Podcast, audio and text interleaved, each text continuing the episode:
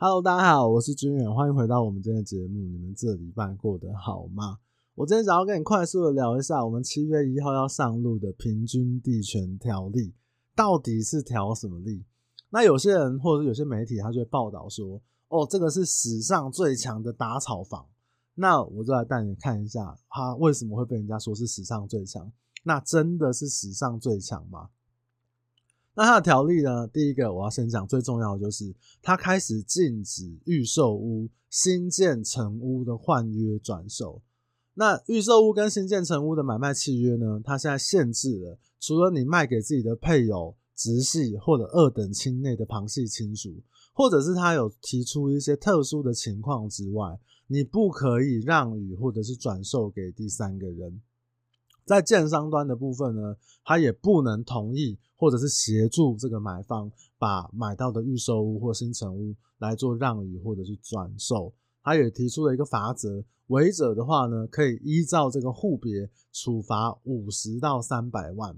那我刚刚有提到了嘛，就是除了配偶、直系跟二等亲之外呢，他有一些特殊的情况之外，这个内政部呢，他也给出了一个说明，比如说呢。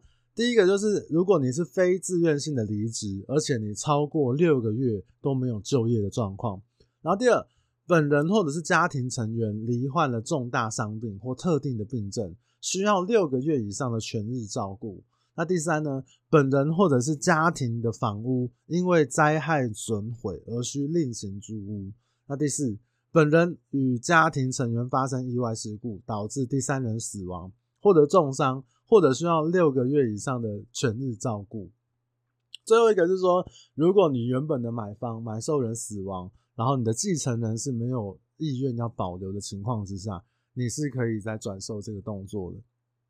那我自己先讲一下这个条文。我想这个条文呢有一个问题，我觉得最大的问题是说，如果我今天我买了一个预售屋，那如果是因为我个人的一些一般的问题，不是什么特定伤病啊，不是什么什么家家族遭患什么什么死亡啊，我个人资金的问题或我个人工作的问题，我没有办法再付这个预售屋的款项下去了。那这个时候，我是不是只能剩下我要赔钱给建商？我们一般的那个预售物的合约，它的这个违违约的这个金额大概是百分之十五，就十五 percent 这样。可是如果我今天透，因为我个人的一些工作上面的调度，或是我有其他的理由的时候，我等于我就算平盘出售，或者是我卖给其他人都没有办法的情况之下，我不就只能赔钱给建商？那这个十五 percent 会不会是一个压力？那也在这个当然任何的法规，它在。做调整或修正或公布的时候，可能都会伤及无辜。我认为会有一些无辜的民众，或者是他是可能呃太冲动购屋的民众，或者真的碰到一些意外的民众呢，可能会碰到这个问题。我第一个想到的是这样。那所以各位，如果你们在这个七月一号要再买预售屋的时候，可能真的再审慎一下自己的经济能力，或者是自己的呃资金状况这样子。再考量一下，我认为会比较没有问题。这样，那条例的第二点呢，他写说解约需要申报登录。那预售屋的这个买卖契约，如果解约的情况之下，那它限制建商应该要在三十天内去做实价登录。那申报登录的意思就是说，我要把这个解约这个事实，那一样做把这个登录的这个价格给取消。那违约的人呢，也是可以依照户或依照栋来处罚三到十五万元，并需限期改善修正。那如果你在期限内没有改正的话，那处罚两次未改正者，那还是可以再继续处罚，比如三十到一百万的罚锾。条例的第三点是建立检举奖金制度，就是民众如果我们对于这个不动产销售或者是实价登录，它有一些违规行为。比如说像实价登录作假这件事情，这是一个很重大的违规行为。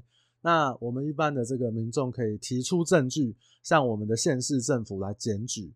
如果经过查证属实的话，可以从这个实收罚锾中提三十 percent 作为这个检举奖金。那每案的奖金上限是一千万元。哎，你看人家罚。刚刚这个罚都是罚这个三三到十五万，对不对？三十到一百万，哇！你这个奖金，你这奖金明明就是从那个那个检举奖金里面拨出来给民众的，哇！你现在写一个上限一千万，好像很多。我觉得要检举没那么容易啊。那我先讲一下刚刚上面这些跟预售屋比较有直接相关的条文，我认为政府的意思很明显，就是要让炒作预售屋这件事情的这个市场。它的难度再变得再更高一点。我举例嘛，你今天你要炒作，你必须要转卖，你必须要变现，你要换成钱。那你要转卖的话，你要么就是跟一个莫名其妙第三人结婚，让他成为你的配偶，就是你可以卖给他；要不就是你莫名其妙离职，还是你有重大伤病，还是家人死亡。这个部分，我想一般人是比较不会去呃 去使用这些条例啊，这些例外方式。其实呃一个概念就是。包含上，我最近这个，我前几天听这个瓜子邱威杰的直播，他有提到，他说觉得大部分的人他都是呃不善不恶的，是那个环境让他基于便利性去做的一些事情，比如说这个呃我们现在吵的马路上面的这个问题。那我认为现在政府走的这个方向也很像，就是我增加你或者我限制你炒作预售物这这件事情，那除非你有一些额外条例。所以我觉得这件事情对我来讲，我认为是利益良善了。那我觉得值得主要、值得注意的地方是说，预售屋它往往会是房地产市场很重要的指标之一。甚至有些人买预售屋的时候，他其实他就觉得说，我买预售屋，他是买未来的价格，三年后要盖好，现在是买一平七十万，三年后我预期它可能会涨到七十五万。可能会涨到八十万，很多的买预售屋是这种心态的，所以它其实它会带动这个区域买方或者是这个区域交易的一个氛围，会带动一些区域行情。这样，我不敢讲全部，有些地方我指的是同一个案子，呃，应该说同一个商圈，比如说我旧房子跟新房子比较，而不是比如说像我讲这个。江子翠北侧这个板桥新北市板桥区，它的从化区跟他们我们一般认知的这个板桥人喜欢的这个市中心落差有一点大，而且我指的是同一个商圈的，那同一个商圈，它有可能这个预售屋这个新房子呢，可能是那个区域的天花板价格，尤其在买卖房子的时候，其实买方跟代销都是会去讲对方卖多少，所以我要卖多少。是不是你一定听过嘛？代销可能跟你讲说，哎、你看那个中古屋，那个这个什么叉叉大楼、君远大楼，现在一平成交价都是八十五到九十万了。那它已经三十五年的屋龄，那我们现在我们一个全新的房子，对不对？我们没有人住过的，全新的最最新的这个建材，最新的这个工法，我们现在卖个一百二，卖个一百一，大概比它多个可能二十 percent、三十 percent。也还好吧，我们的土地持有成本现在是多少多少？我们建材一平成本多少多少？你应该听过吧？那么那中介可能也会跟你讲说，哦，你看现在那个预售屋，现在这个代销啊，一平开价成交价可能在一百一十万、一百万。那我们今天只要打个八折，我就可以买到一个同样生活机能的这个的这个大楼，君远大楼。那你看到君远大楼这个呃室内。可能主建物有三十平，那你如果你今天要买到那个新的君远大楼，哇，那你的那个主建物要三十平的话，你可能要买到呃六十平的房子，那你可能会买到，比如说呃总价可能买到两千呃两千四百万，那你现在这边可能只要一千六百万就可以买到这样子的生活空间，这样，所以我们再去买预售屋或者是买中古屋的时候，我相信一定会有一些比较的。话语来做出现，所以我要表达的是说，这个我不能说把它当成是一个话术，这是一个思考的方向。对我来讲，你能不能接受，或者是你到底是住新的你比较爽，还是说你是住呃比较大的空间比较爽？这本来就是一个思考的方向。只是我要讲的就是，当预售屋的价格如果有到遇到一些波动的时候。或者是它的涨幅没有之之前那么大的时候，中古屋的价格，我认为多多少少也会受到一些影响。这个部分，我想大家可以思考一下，甚至也有可能说，因为预售屋现在我要买，或者是我没有办法透过转买转卖的方式再买到预售屋，那我的买方我是不是只能跟建商买？我解约只能跟建商解约。我刚刚讲了嘛，还有就是可能在市场上面拿出来试出的物件，它相对来讲可能就没有像之前那么多，可能比较多的选项都会是落在建商上面的这个呃代销的案子，或者是说我们中古屋在市出的这个价的房子，所以影响的层面其实还蛮大的。那在价格上面有没有影响？我认为呢，大家可以观察一下自己所属的商圈，也可以再思考一下这个问题。好，那条例后面有一条呢，它是管制司法人购屋这件事情。简单讲，就是你的公司司法人呢，你要购置这个住宅，购置住宅用的房屋，它是用许可制的，然后并且限制你，你买了五年之后，五年之内不能转卖，不能让你或预告登记。去变相短期的炒作这件事情，其实我在之前的节目就有聊到，其实限制法人购物这件事情的影响非常非常的大。那它有一些呃，内政部他有公布出来说，这个法人他一些限制的部分，这个我就不赘述了啦。我这件事情我只想要简单讲一下。我去年看呃，应该说我最近看一个媒体，他报道去年的这个北市台北市的十大豪宅交易呢。你可以看到，都是一些有头有脸的人买了一些有头有脸的房子，都是喊得出来的豪宅。有五间呢，十大里面有五间都是用公司买的交易。用公司买房子这件事情，其实对高资产的族群非常非常有利。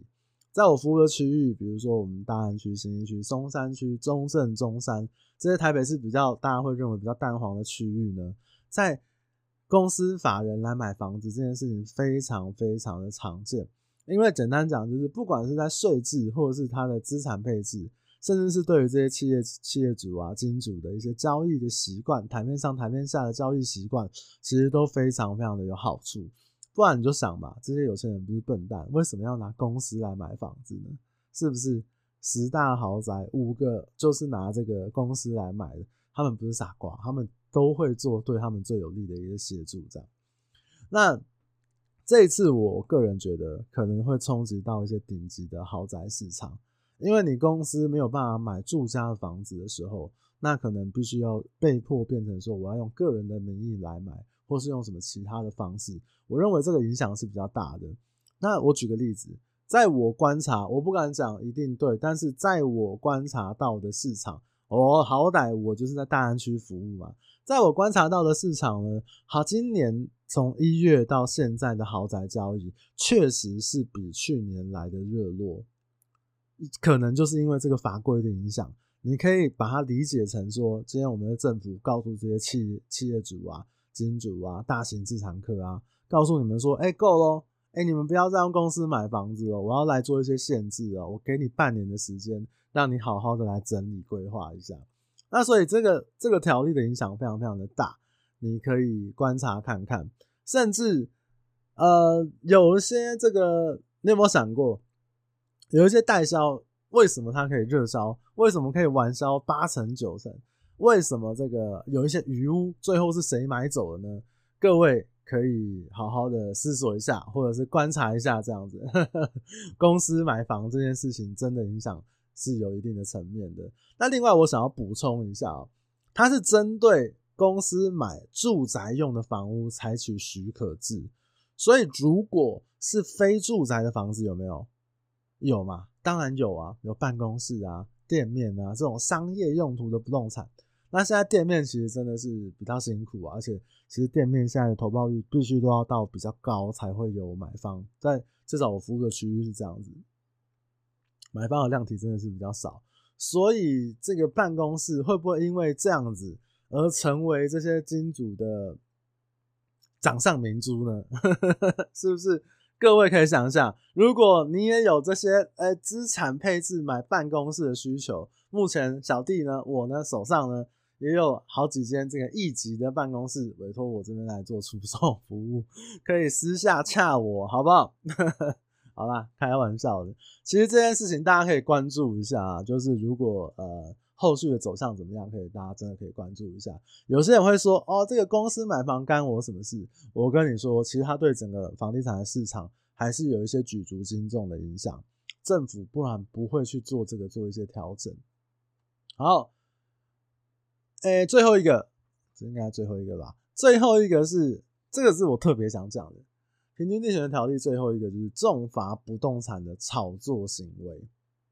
那根据这个新法的规定呢，不动产的炒作行为包含什么？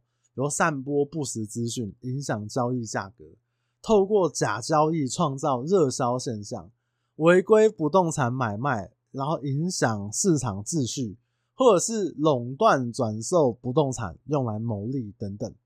那他违规的人呢，按照这个户数，采取最低一百万、最高五千万的罚锾，然后并且限期改正。如果没有在限期内改正的人呢，这个政府是可以连续开罚的。我觉得哦，我自己认定这个样子啊。就是第一个，你的假交易、假实价登录就是一个垃圾行为。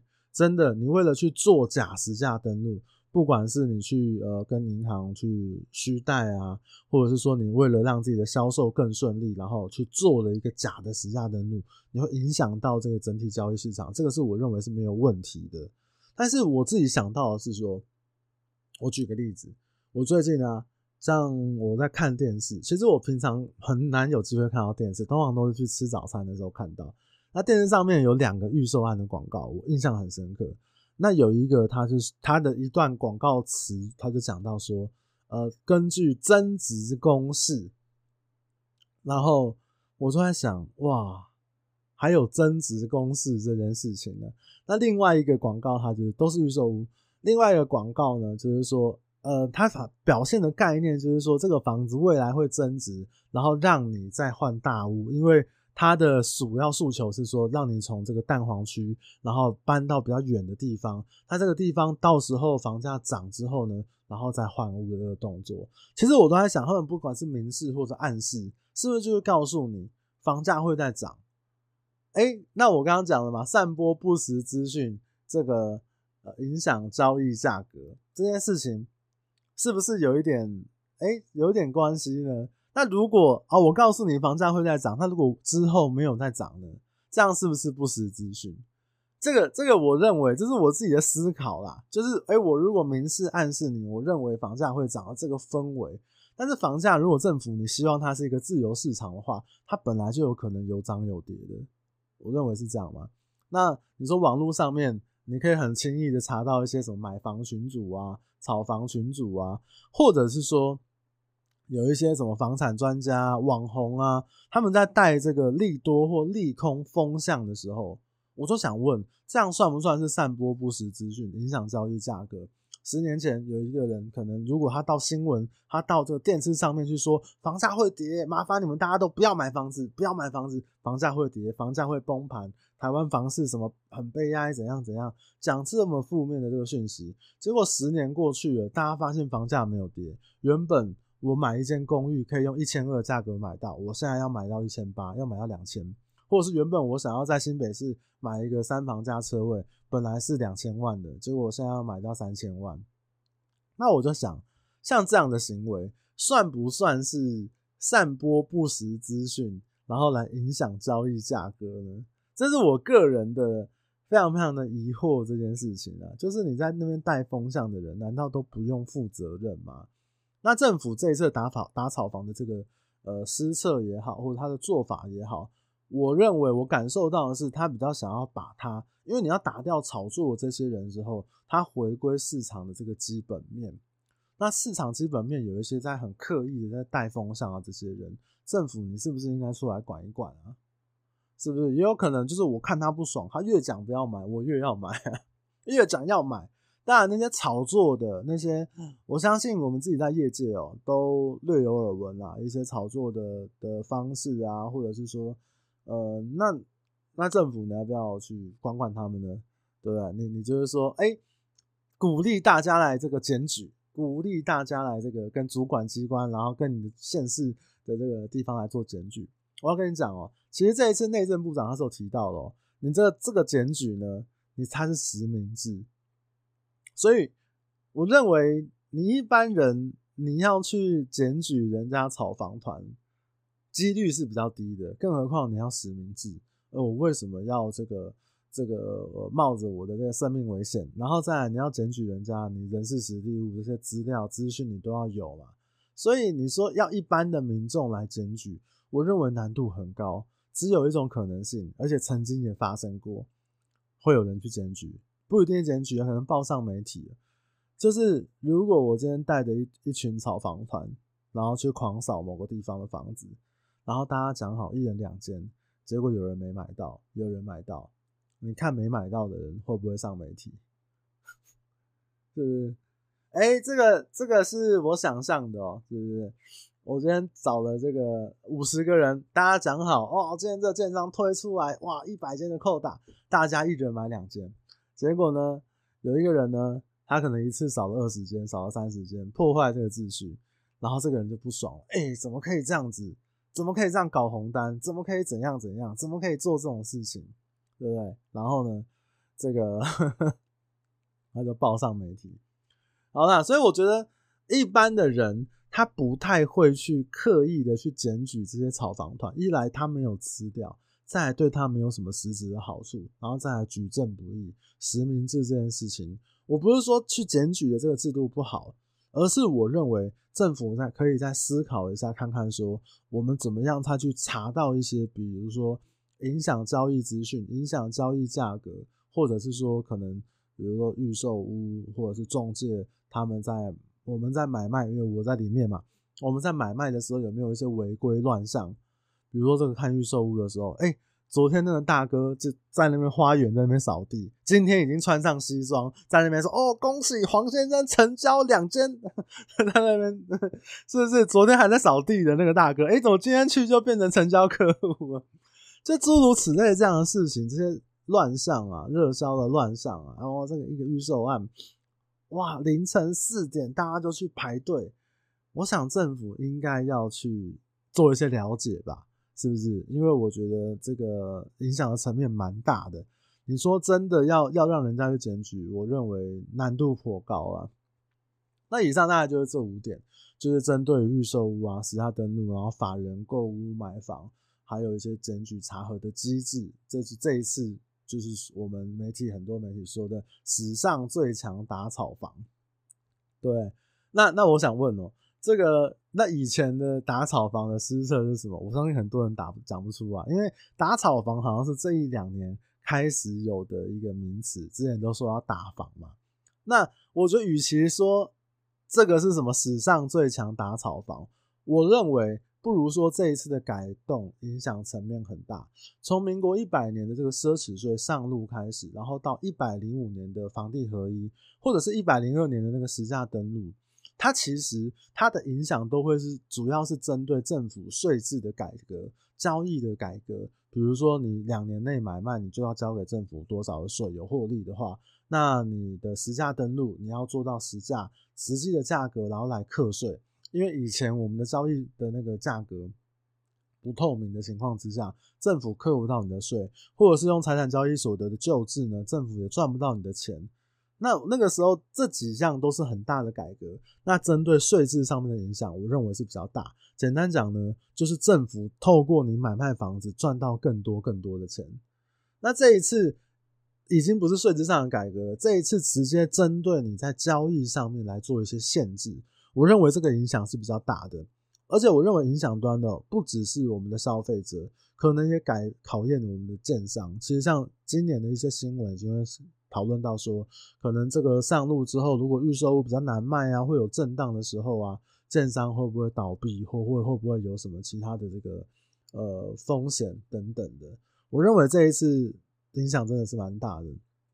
那我还是会说，我刚刚讲了。我觉得房市回归基本盘绝对是好事。这个基本盘就是我认为有能力买房卖房的人，有能力自产的人，他就让他去买房子吧。那你这个刻意的去限制或者是打压，我认为呢都不会是好事。你说真的炒作的人怎么办？真的那些恶意把房价炒高，未来的这个我们现在的年轻人，他们的未来在哪里？我之前讲过。我个人的观点还是认为，公共住宅这件事情非常非常的必要，必须要让这个时代的年轻人不不要把买房当成是唯一的路。我举个例子，这几天呃前几天我才跟一个客户聊到，哦，你觉得房价高，你觉得房价应该要打几折？要打八成，因为你儿子在你家附近，啊、八成的这个价格可能是你们可以接受的。那我就问他，那如果别人家的儿子他必须要打到两折，他才能接受呢？他没有这样的能力，难道因为你的儿子的收入条件比较好？那别人家的儿子可能是做一个比较一般的工作，他没有家里面可以帮他出资备款，所以他就不是我们台湾的年轻人。你说要帮台湾年轻人寻求一个出路，是建立在说哦，我房价都要再往下走的这个阶段，我房价应该要打回可能十年前、二十年前的房价。可是我要跟你说，很多人就算是二十年前的房价，他还是买不起。那到底那个基准点在哪里？还是大家都只是为了我自己、我家人、我小孩的基准点来讲话，所以我自己觉得公共住宅真的就是大家最大的一个公约数吧。呃，我今天看到一个新闻，新加坡把他们有一百八十年的历史赛马场把它拆掉了，那政府的态度也很明确，就是要盖公公共住宅。我觉得这个以量制价的这个情况之下。我认为它会去影响这个市场的状况。我觉得也不是说要去刻意的去影响市场状况，而是让很多买不起房的人、存不到自备款的人，或者是比较没有能力的人，至少有一个安身立命的房子。至少我们的年轻人在买房子的时候，并不是说面对未来的时候，并不是说哦，我买房子才是我这辈子唯一的路。这是我们中国人有土斯有财的传统观念。但是，如果我们今天把我们真的看一下世界各地发生的一个事情，真的买房子不应该是这些年轻人唯一的路。那我们刚刚讲的这个新加坡一百八十年赛马场历史要拆掉这件事情，我们现在台北市一兵要拆掉了，那我就想问各位，你们觉得一兵拆掉盖得了公共住宅吗？这么大一块地，这么精华，在台北市这么精华。中山区这么好的一个地方，台北我们可能最大的嫌物设施拆掉之后，有人在讨论盖公仔吗？有能力盖公仔吗？我自己都很困惑。就我所知哦，当地的这个里长、里民代表，他们在跟政府单位，包含像我们的这个市长啊，我们在他们在做一些单位会议的时候，都提出了很多很多的想法，但是公共住宅这个排序。是非常非常的后面，所以今天我我我真的我不管我不想我不管是这个哪一个政党上台，我认为你只要敢做公共住宅，公共住宅的这个阻力是非常非常的大的，甚至大的跨过了政党，大因为影响到的那一群人，或是得罪到的那一群人都不是哪一个政党敢上台的，真的。我不相信，我我个人目前来讲，我还不相信哪一个政党可以真的去突破这个困境。但是我也很期待我们的政府，不管是谁上台，都可以针对这件事情好好来做一些讨论。真的，未来的年轻人买房不应该是唯一的这个，我自己是这样认为啊。当然你会说，哎，你这样的想法可能很自私啊，你自己有房子，那那我那其他人就不应该买房子吗？我说了，我们的标准抓不出来。我们认为，我们认为的标准跟你认为的标准，他认为的标准抓不出来的时候，我认为只租不卖的公共住宅，至少先让比较辛苦的年轻人有一个安身立命的家，这个基础，我认为是比较重要的，好不好？好啦，这多聊了。以上呢，就是这一次这个呃，我们平均地权条例上线的一个状况。其实我自己很多的客户啊或朋友都问我说，这一次的平均地权条例。上线之后，房地产会涨还会跌？我一样老话一句，我怎么会知道？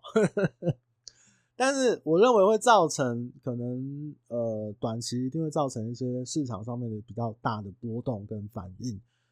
一样哦，我觉得每一个区域，因为政府的这个措施就是希望房市回归基本盘，回归一个正常有人买有人卖有能力买卖的这个情况，所以每一个区域的。耐受能力不一样，每一个建商、每一个地方的供需问题也不一样，每一个呃买压卖压都不太一样的情况之下，需要各位，如果你现在有购屋需求的话，你有自产，你有卖屋需求的话，需要你们现在好好的来做一些评估，然后来理解一下现在市场发生了什么。我认为会比听这个我啊，还是其他网红啊、其他专家啊，都还来得重要。偷偷跟各位讲，今年上半年到现在，可能市场大家可能认为是比较负面的状况，但是就我的观察，可能没有，可能今年上半年还是有一些表现不错的区域，或者是一些个案是还不错的，不像正体正不像媒体报道的这样。所以很希望各位还是可以花一点时间、精神来关注这件事情。如果你现在有买屋、卖屋、换屋的打算的话，我认为这是一个比较好的一个方式，好不好？好了，那我们今天就聊到这边。这是一个比较比较呃比较怎么讲？比较正义，不是正义啊，这是一个比较严肃的话题，所以跟各位 聊的比较多。当然，如果你觉得哦，黄军远你真的讲的很棒很赞，也可以帮我在这个评论机制帮我留一个五星好评，或者帮我点赞，或者来粉专 IG 跟我按赞，我都非常非常感谢。或者你可以帮我分享给你身边对这个议题有想要了解的朋友，我都会非常非常感谢你。好啦，那我们今天就聊到这边，我们就下礼拜再见，好不好？大家拜拜。